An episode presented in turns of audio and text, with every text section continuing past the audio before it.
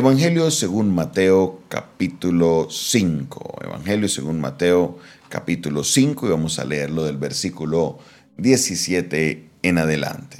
Evangelio según Mateo capítulo 5 versículo 17 en adelante.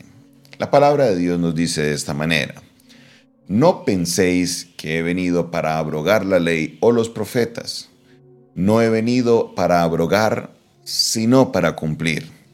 Porque de cierto os digo que hasta que pasen el cielo y la tierra, ni una jota ni una tilde pasará de la ley hasta que todo se haya cumplido.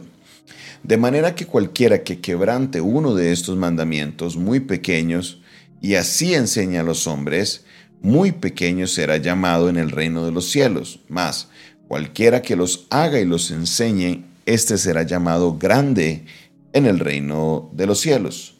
Porque os digo, si vuestra justicia no fuere mayor que la de los escribas y fariseos, no entraréis en el reino de los cielos. Aquí Jesús empieza a dar una introducción a una serie de mandamientos a los cuales él se va a estar eh, refiriendo en los siguientes versículos, en los siguientes capítulos, para que entendamos este contexto de lo que Jesús nos está hablando. Entonces, en esta conversación hay algo que es muy importante, algo que es clave. Jesús les dice, no he venido para abrogar, para anular, para cancelar, para destruir la ley. No he venido a eso. Esa no es mi misión para muchos creyentes dicen, ah, es que eso era en la ley, ah, es que eso era atrás, es que eso era aquí, es que eso era allá. Jesús lo está diciendo claro, Él no vino a anular la ley. Él no vino para decir, la ley ya no sirve. Él no vino para decir, vea, olvídense de la ley. Para muchos creyentes esto es, sino que es que nosotros creemos que el cristianismo es un tema como si fuera un buffet. Entonces lo que me gusta lo aplico y lo que no me gusta, ah, no, eso era en la ley. Lo que me llama la atención lo practico y lo que no, ah, es que eso era en la ley. Y resulta que Jesús claramente está diciendo, yo no he venido para anular la ley, a lo que he venido es para cumplirla. Entonces, dentro de lo que es el marco de la palabra cumplirla, se dan muchas cosas que son importantes, porque dentro de la ley hay mandamientos que son espirituales, dos mandamientos que son de temas eh, ya de, de, temas contemporáneos con respecto a la higiene. Y número tres, cosas que apuntan a la persona de Jesucristo. Entonces, nosotros entender esto, tenemos que tener sabiduría. Porque voy a darle un ejemplo. La palabra de Dios dice que, o en la ley les decía que si alguien tenía que hacer algún tipo de necesidades, tenía que salir de la ciudad y abrir un hueco y colocar una estaca donde hacía sus necesidades fisiológicas. Pues imagínense que hoy nos tuviera que tocar todo hacer eso, salir de la ciudad, eh, o sea, no alcanzaríamos a llegar porque las ciudades son mucho más grandes el día de hoy. Hoy en día tenemos el alcantarillado, entonces hay cosas que se han actualizado que se necesitan hacer. Entonces es importante que entendamos muy bien a qué mandamientos se refiere Jesús. Obviamente a Jesús se le pregunta cuáles son los mandamientos y Jesús dice, toda la ley y los profetas se resumen en dos mandamientos. Amar al Señor con todo tu corazón, mente y cuerpo y amar a tu prójimo como a ti mismo. Entonces, muchas personas cumplen ciertas partes de este mandamiento, porque les conviene y a lo que no, no, es que eso no está, eso, eso está en la ley, eso es tan pasado de moda, pastor, eso es Antiguo Testamento, ¿ok? Y resulta que debemos entender que esta ley nos deja a nosotros ver lo que es la voluntad de Dios, lo que Dios quiere, lo que Dios anhela y cómo nosotros podemos agradar a Dios por medio de los mandamientos. Recuerde, mi hermano y mi hermana, que los mandamientos no son simplemente una lista de cosas que Dios no quiere que hagamos, no. Los mandamientos van un poquito más allá. Los mandamientos es una manera que Dios nos permite observar su voluntad, de qué es lo que, cómo quiere Él que nosotros lo agrademos. Al entender nosotros esto, nos debemos, en vez de ponernos a pelear como abogados de qué leyes son y qué leyes no son, lo que debemos hacer es tratar de hacer lo posible por agradar a Dios y esmerarnos por ir más allá de lo que su ley nos pide. Mire, esto es un tema bien, bien, bien fuerte porque, eh, por ejemplo, para muchas personas dicen, no, el diezmo fue abolido por Jesús. Bueno, Jesús está diciendo que la ley no se ha anulado, que la ley no se ha abrogado, que la ley está ahí. Entonces, no, que Jesús esto y lo otro. Y si hay alguna cosa que Jesús confirma es justamente ese, ¿no? Al César lo que es del César y a Dios lo que le pertenece a Dios, pero no, eh, como no nos gusta apartar que toquen nuestras finanzas, como no nos gusta que toquen esa parte de nuestra, vida, entonces no, no, no, eso está en la ley, eso es de la ley, eso es completamente de la ley, y, y pero no hay manera de comprobar de que la ley queda completamente anulada. Es más, eh, la ley tampoco está en una de esas leyes higiénicas que eh, ha pasado el tiempo y ya, eh, o sea, son, son, son que, que, ya se han actualizado. ¿Por qué? Porque en la época de la ley no existía el agua en acueducto, no existían las plantas de tratamiento de agua, o sea, son muchas cosas que se han cambiado y han cambiado y tenemos que actualizarla. Entonces, por esa razón, cuando entramos al libro de los Hechos, cuando entramos ya a las cartas apostólicas, nos damos cuenta nosotros de cómo Dios revela por medio del Espíritu Santo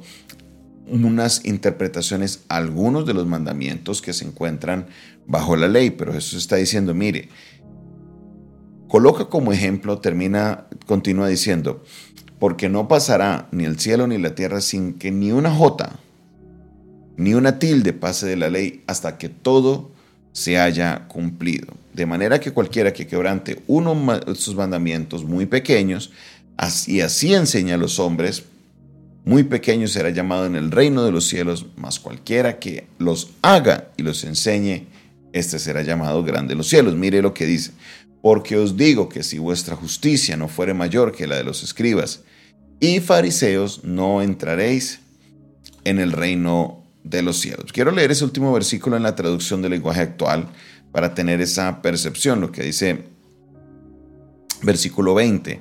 Yo les aseguro que si ustedes no son más obedientes que los fariseos y los maestros de la ley, nunca entrarán en el reino de los cielos. Entonces, como lo explica el apóstol Pablo, para muchos la gracia, que es como hemos llamado este nuevo pacto en el cual eh, aceptamos a Cristo y se abre para los gentiles, pensamos que la gracia de Dios es una licencia para pecar, que simplemente pecamos, le pedimos perdón y ya nos ponemos al día. No, Jesús está diciendo que los, nosotros ahora, los que estamos en este nuevo pacto de la gracia, debemos ser más obedientes que los escribas y los fariseos, y los escribas y fariseos eran como el estándar más alto, en otras palabras. Sí, Ahora nosotros accedemos a la salvación por gracia, pero la exigencia es mayor porque al que más se le da, más se le pide. Entonces, no es de que usted puede vivir en desobediencia, haciendo lo que quiere y la gracia de Dios te va a perdonar. No. Si recibiste ya la gracia, si sabes ya la maravillosa gracia de Dios, la irresistible gracia de Dios, sabe que usted simplemente debe obedecer debe caminar en esa gracia y debe saber que la primera, la salvación no se da por las obras o por los mandamientos que cumplas, sino que la salvación ya te ha sido dada, pero necesitas obedecer y comportarte como un hijo de Dios que ha sido bendecido por esa gracia. No al contrario. No al contrario, no, ah, bueno, yo estoy en la gracia tranquilo, yo me relajo y anda haciendo y deshaciendo por todo lado. No, no, no, no, no, no, no. Esa no es la intención de lo que Jesús está diciendo. Jesús, y como vamos a observar en los siguientes versículos de los estudios que vamos a estar haciendo, la exigencia es mayor. Jesús colocó un estándar más alto para que lo sigan a Él. Jesús, usted se va a sorprender de los estándares que coloca Jesús. Entonces, si usted ha recibido la gracia, lo que debemos procurar es obedecer y agradar a Dios en todo. Solo porque usted se para y coloca las manos en, la, cintura y dice, no, pues que yo no veo nada de malo con eso, no quiere decir de que no esté mal. Vaya a la Biblia, lea lo que dice la palabra, entienda el mandamiento. Solo porque usted no cree que haya nada de malo en eso, no quiere decir que no hay nada de malo. Mire, yo he visto tantos casos de personas que eh, eh, es casi automática la pose, pero pastor, yo no le veo nada de malo a eso. Venga, vamos a la palabra. Lo que dice, ah, no, pastor, pero eso es Antiguo Testamento. Ay, no, pastor, pero eso es tan anticuado. Ay, no, pastor, pero es que, uy, no, eso no lo cumple nadie. Pero es lo que, la, la, cómo agradamos a Dios y debemos procurar hacer todo lo posible por agradar a nuestro Dios. Entonces, teniendo esto en cuenta, mi hermano y mi hermana, procuremos obedecer a Dios. Tampoco es para vivir bajo la justicia de la ley, porque el apóstol Pablo nos advierte esto. No es para que nosotros nos sintamos justos ahora porque yo cumplo la ley. No, no, no, no, no. Es porque como nos ha sido dada la gracia, ahora nosotros debemos es agradar a Dios. Para vivir bajo la ley, no, yo sigo viviendo bajo la gracia, pero quiero obedecer a Dios. Entonces entendamos que número uno, debemos amar a Dios por sobre todas las cosas. Y número dos, amar a nuestro prójimo como a nosotros mismos. El enfoque nuestro debe estar en estos dos mandamientos, que estos dos mandamientos resumen todo lo que dice la ley, dicho por el mismo Jesús, y todo lo que está en los profetas. Obedezcamos al Señor, obedezcamos sus mandamientos, porque ha sido grande el galardón que hemos recibido. Ha sido grande este regalo que hemos recibido de la gracia, el perdón de Dios y la salvación, no porque lo merezcamos, sino por amor a Dios y nosotros, enamorados de Dios, retribuimos en obediencia.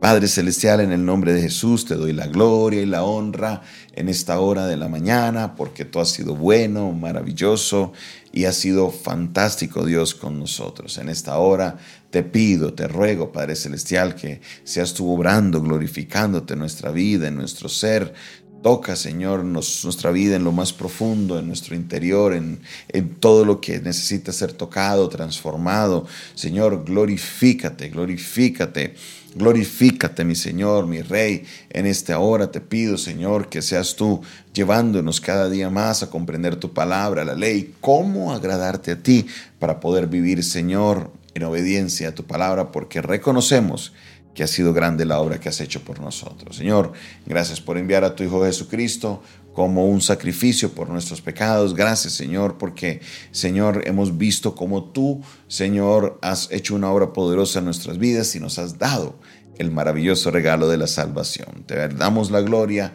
la honra, Señor, y te bendecimos en este día, en el nombre de Jesús. Amén y amén. Esta fue una producción del Departamento de Comunicaciones del Centro de Fe y Esperanza, la Iglesia de los Altares, un consejo oportuno en un momento de crisis. Despide en esta hora su pastor y amigo Jonathan Castañeda, quien se despide de ustedes y les bendice en esta hora. Recuerde, si esta palabra fue de bendición para tu vida, no olvides darle el dedito arriba, no olvides suscribirte a nuestro canal, no olvides compartir este video, comparte también este audio con otras personas para que puedan eh, ser edificados por la palabra. Mi hermano, mi hermana, si quieres aprender un poco más de nuestro ministerio, escríbenos a este número que aparece 316. 617-7888 nos puedes llamar y así podrás aprender un poco más de nuestro ministerio. Dios te bendiga, Dios te guarde.